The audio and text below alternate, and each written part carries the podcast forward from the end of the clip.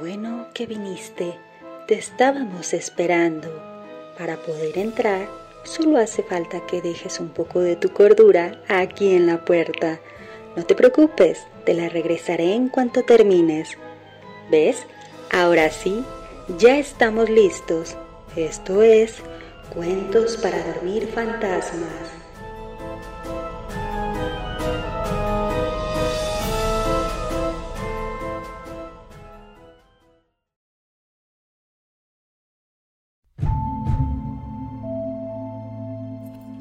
Aquel aroma nunca se fue, no para mí.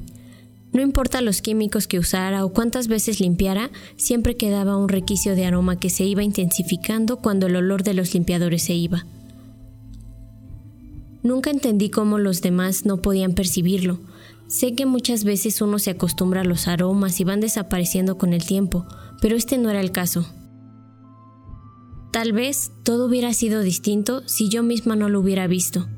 El día que rentamos el lugar para la cafetería fui con mi papá y mi hermana. En esos días todavía estaban las cintas amarillas de la policía como un presagio funesto de lo que vendría después. El precio era de risa y el tamaño era perfecto para las mesas, la cocina y todo lo que Pam necesitaba. Además, estaba a tan solo media calle de lo que podría considerarse como el cruce más transitado de la ciudad. El lugar había sido antes un bar con amenidades, lo que solo podía significar que era un club swinger de mala muerte. Tenía una entrada grande bloqueada con una cortina de acero que nunca se abría y una pequeña puerta metálica en el centro que era por donde se accedía al lugar. Cuando fuimos a visitarla, aún estaban las paredes pintadas de negro y unas luces rojas tenues con las que apenas se podía ver lo suficiente para caminar. Había mesas acomodadas alrededor de una especie de escenario que tenía un tubo en medio, cojines tirados en el suelo y una barra donde se servían las bebidas. El segundo piso era la peor parte y la razón por la que el lugar se clausuró.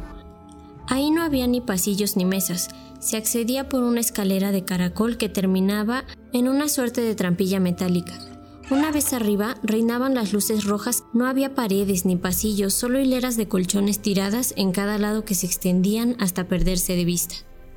Contrario a lo que se pudiera pensar, el lugar no era de dimensiones largas, más bien parecía como si la tenue luz librara todo el tiempo una batalla con las tinieblas. Era justo en el sitio donde se concentraba el espantoso aroma que me recordaba el de carne podrida. Aquel olor se metía imitando a la manteca por la nariz y respalaba como cebo por la garganta hasta lo más profundo del pecho. En ese sitio se encontraron mujeres y niños encadenados, probablemente inmigrantes que habían secuestrado en los caminos, y mantenían en ese lugar hasta que la familia pudiera pagar el rescate. Pocos podían pagar las exorbitantes sumas que los captores exigían, y jamás volvían a ver a sus familiares. No se sabía si se deshacían de ellos ahí mismo o los llevaban a otro lugar. Lo cierto es que todavía se podía percibir el sufrimiento, el horror y la angustia en las paredes de aquel cuarto que habían atestiguado y absorbido durante quién sabe cuánto tiempo. Yo creo que esta va a ser la bodega, dijo mi papá mientras daba unas vueltas por la habitación. El dueño del edificio le aseguró que él personalmente se encargaría de limpiar y sacar todo aquello del lugar mientras yo observaba perpleja cómo mi papá quería convertir ese sitio de horror en una cafetería familiar, con un poco de pintura y muebles nuevos. Llegó el día de la inauguración, y en efecto el ingenio de mi padre había hecho de aquel lugar ominoso una cafetería pintoresca para mí y mi hermana. Pam estaba muy emocionada el día que levantaron la cortina de acero y no podía esperar para empezar a cocinar. Yo, por otro lado, me encargaba de manejar la caja y atender a los clientes. No es que me gustara mucho, pero prefería estar lo más alejada de la bodega. Y era aquello el pretexto perfecto. Desde los primeros días aparecieron pocos clientes, a pesar de los esfuerzos que hicimos por llamar la atención de los transeúntes. Parecía que el lugar fuera invisible, como si en vez de la cafetería El Sueño de Pam, hubiera un muro gris apestoso que la gente se apresuraba a pasar de largo. La comida no era mala, en absoluto. Al contrario, los postres de Pam eran siempre bien recibidos y elogiados por los comensales, pero solo el hecho de que algunos de los miles de personas que pasaban por enfrente del lugar nos voltearan a ver resultaba una tarea abrumadora. El día que las cosas se pusieron mal, era a todas luces un día común. No había nubes grises amenazadoras en el cielo, ni vientos del norte que advirtieran lo que venía. Era una calurosa y despejada tarde cuando aquel hombre llegó muy decidido. Entró con una prisa y se acomodó en la primera mesa. Se movía de forma nerviosa y sudaba tanto que cada poco tiempo tenía que sacar un pañuelo de su pantalón para secarse la frente. Le entregué un menú que el hombre revisó distraídamente, siempre mirando hacia la calle y terminó por pedir un café, solo, negro, sin leche. Al poco tiempo entró una mujer de la que no podría decir su edad. Era como si cada que se moviera cambiara su rostro, de joven de 20 años a una mujer muy vieja. Se sentó con aquel hombre y ordenó un té a la distancia. Yo estaba intrigada con aquella singular pareja, y después de servirle sus bebidas, me acomodé en la barra para tratar de escuchar la conversación de forma muy disimulada. Al parecer, el hombre estaba desesperado porque su hijo había sido secuestrado y exigían una cantidad de dinero que lo dejaría endeudado y en bancarrota. Pero tengo más familia, le decía la mujer. Si doy todo y ya está muerto, ¿qué voy a hacer después? La mujer lo miraba tranquila mientras él contaba su historia entre llantos desesperados. Se mantuvo callada todo el tiempo hasta que él dejó de hablar. Escúchame bien, dijo por fin la mujer. El espíritu te puede decir lo que tú quieres saber, pero necesito que tengas fe absoluta. El hombre asintió y le entregó a la mujer una fotografía. Ella la miró largo rato mientras recitaba palabras que no alcancé a escuchar. Volteaba sobre su hombro como si hubiera alguien hablándole al oído, y por fin, después de unos minutos, le regresó la fotografía y lo miró. Ya lo encontramos, dijo con un tono grave. Está aquí con nosotros. ¿Está vivo? No, su espíritu está atrapado en el lugar donde lo mataron. Para liberarlo, debo de ir al lugar en donde está. Vamos, le ayudaré a encontrarlo.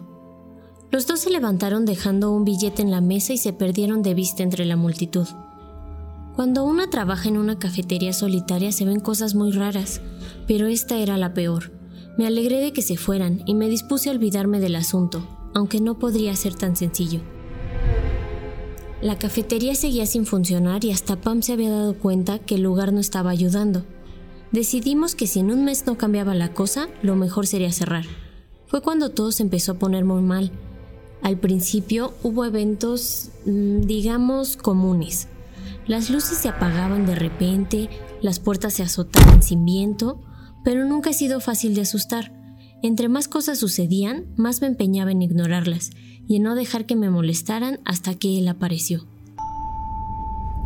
Ni siquiera era de noche cuando vi su cara en la pared, no como un reflejo ni como una sombra. Su rostro estaba esculpido en el muro y me miraba con intensidad. Por alguna razón que aún no entiendo, la visión, aunque me asustaba mucho, también me provocaba tristeza. En sus ojos reflejaba el dolor y sufrimiento. Nos miramos unos segundos y luego desapareció. A partir de ese día, era cada vez más común verlo y los clientes cada vez más escasos. Su presencia se volvió casi cotidiana mientras pasaba mi turno esperando que alguien apareciera. Decidí no contarle a nadie de esta situación. Incluso lo guardé de Pam que parecía no darse cuenta de nada. Ella se la pasaba encerrada en la cocina mirando una televisión vieja y soñando con qué nuevos postres hacer. Ya habíamos decidido que sería la última semana de la cafetería, Pam se sentía muy triste y yo, aunque no me gustaba verla así, me daba alivio pensar que pronto ya no tendría que ir a ese lugar. A veces pienso que justo el estado de ánimo de mi hermana fue lo que provocó que las cosas se pusieran peor. Un día, mientras hojeaba una revista sin ponerle mucha atención, escuché mi nombre. ¿Liz? Sentí un escalofrío que me recorrió la espalda, y esa no era la voz de Pam. Liz, ¿me escuchas? Volté la cabeza y estaba ahí, no podía decir que de cuerpo completo, era más bien una especie de sombra materializada. Por favor, dime que me escuchas. Llevo días tratando de hablarte. ¿Qué quieres? No te asustes, no voy a hacerte daño. Es que no sé qué hago aquí. Pues a lo mejor te conviene irte. Es que no puedo. No hay salida. La salida está frente a ti. Frente a mí solo hay oscuridad. Ya intenté salir, pero no puedo. Por favor, Ayúdame. No sabría qué hacer. ¿Y cómo sabes mi nombre? A veces escucho una voz dulce que te llama así, pero no puedo verla. Y hay otras voces que también te llaman. A esos sí puedo verlos, pero prefiero no. Me dan miedo. ¿Voces? Sí, vienen de arriba. Por el momento no pueden bajar, aunque se hacen cada vez más fuertes. No tuvo que decirme más para saber que no era buena idea subir a la bodega. ¿Cómo te puedo ayudar? No lo sé. Últimamente hay una tristeza flotando en el aire y creo que eso me hace más fuerte. Por eso he podido hablarte. Pero los otros también. Si sigue así, ellos podrían bajar. Solo recuerdo que alguien me hizo sufrir. Antes de aparecer aquí, recuerdo oscuridad y dolor como si tuviera una venda en los ojos. Inmediatamente me vino a la mente la divina y aquel hombre desesperado que buscaba a su hijo. Si ella lo hubiera traído, seguro sería capaz de liberarlo. Los días siguientes me la pasé tratando de localizarla. Afortunadamente aquella mujer era bastante conocida y no tardé en dar con ella. Lo malo es que también estaba bastante ocupada, y el día que pudimos hacer una cita coincidía con el último día de la cafetería. Para ser sincera, Aquello me daba gusto, parecía un momento perfecto, ya que Pam iba a salir a buscar otros lugares para cambiar la cafetería y yo me quedaría sola. Si la mujer pudiera liberar al espíritu, se podría decir que dejaría todas las cosas en su lugar. Cuando llegó el día yo me sentí bastante nerviosa. Al no estar mi hermana dentro con aquellas emociones negativas, hacía que todo transcurra con tranquilidad hasta la llegada de la divina. Yo estaba parada en la entrada cuando la vi doblar a la esquina y acercarse. De pronto, la mujer miró con sorpresa al otro lado de la calle y comenzó a caminar más rápido. Al principio no pude ver de quién escapaba, pero pronto lo reconocí. Era aquel hombre con el que había estado hablando aquí adentro. Estaba muy cambiado, llevaba la camiseta rota, el cabello revuelto y los ojos de loco. Caminó atrás de ella empujando a todo el que se ponía enfrente mientras gritaba insultos. La adivina dejó de disimular y comenzó a correr hacia mí, Entró a la cafetería, pero no alcanzamos a cerrar la puerta. Él entró como un energúmeno acusándola de estafadora. De pronto sacó un cuchillo de entre su ropa y lanzándose contra ella comenzó a clavárselo una y otra vez, hecho una rabia. Yo estaba paralizada, sin saber qué hacer. De pronto el espíritu se materializó, pero ya no como una sombra, sino como casi un humano. Miró la escena perplejo y luego me miró a mí. Ya vienen, te tienes que ir. Yo no podía reaccionar. Ni siquiera entendía lo que me estaba diciendo. Estos dos trajeron emociones negativas muy poderosas. Los otros ya vienen. Escuché el ruido de la escotilla romperse y la masa gelatinosa de color negro intenso comenzó a bajar por las escaleras. Cada que avanzaba se escuchaban los gritos de sufrimiento de los espíritus que la formaban. En ese momento miré hacia afuera y solo había oscuridad. La puerta había desaparecido por completo y solo quedaba un muro con textura de terciopelo infranqueable. Voy a tratar de detenerlos. Te tienes que ir. La masa se acercó a la pareja que todavía luchaba en el suelo y poco a poco la consumió. El espíritu del muchacho se lanzó contra la masa y trató de contenerlos, pero también lo absorbieron. Cuando la masa estaba por alcanzarme, sentí un brazo que venía de afuera que me jaló. Liz, ¿qué te pasa? Estabas ahí parada como oída, ¿estás bien? Sí, ya está todo bien. Cuando volvimos a entrar todo estaba intacto, pero aquel olor persistía más que nunca.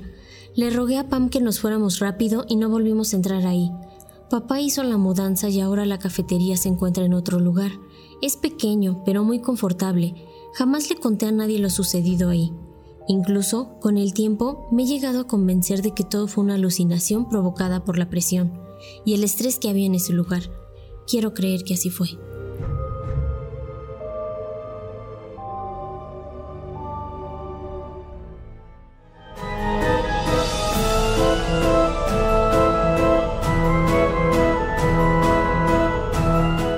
Bien, eso es todo por hoy. Si no tuviste suficiente, no te olvides de buscarnos en Instagram como Cuentos para Dormir Fantasmas. Nos vemos la próxima.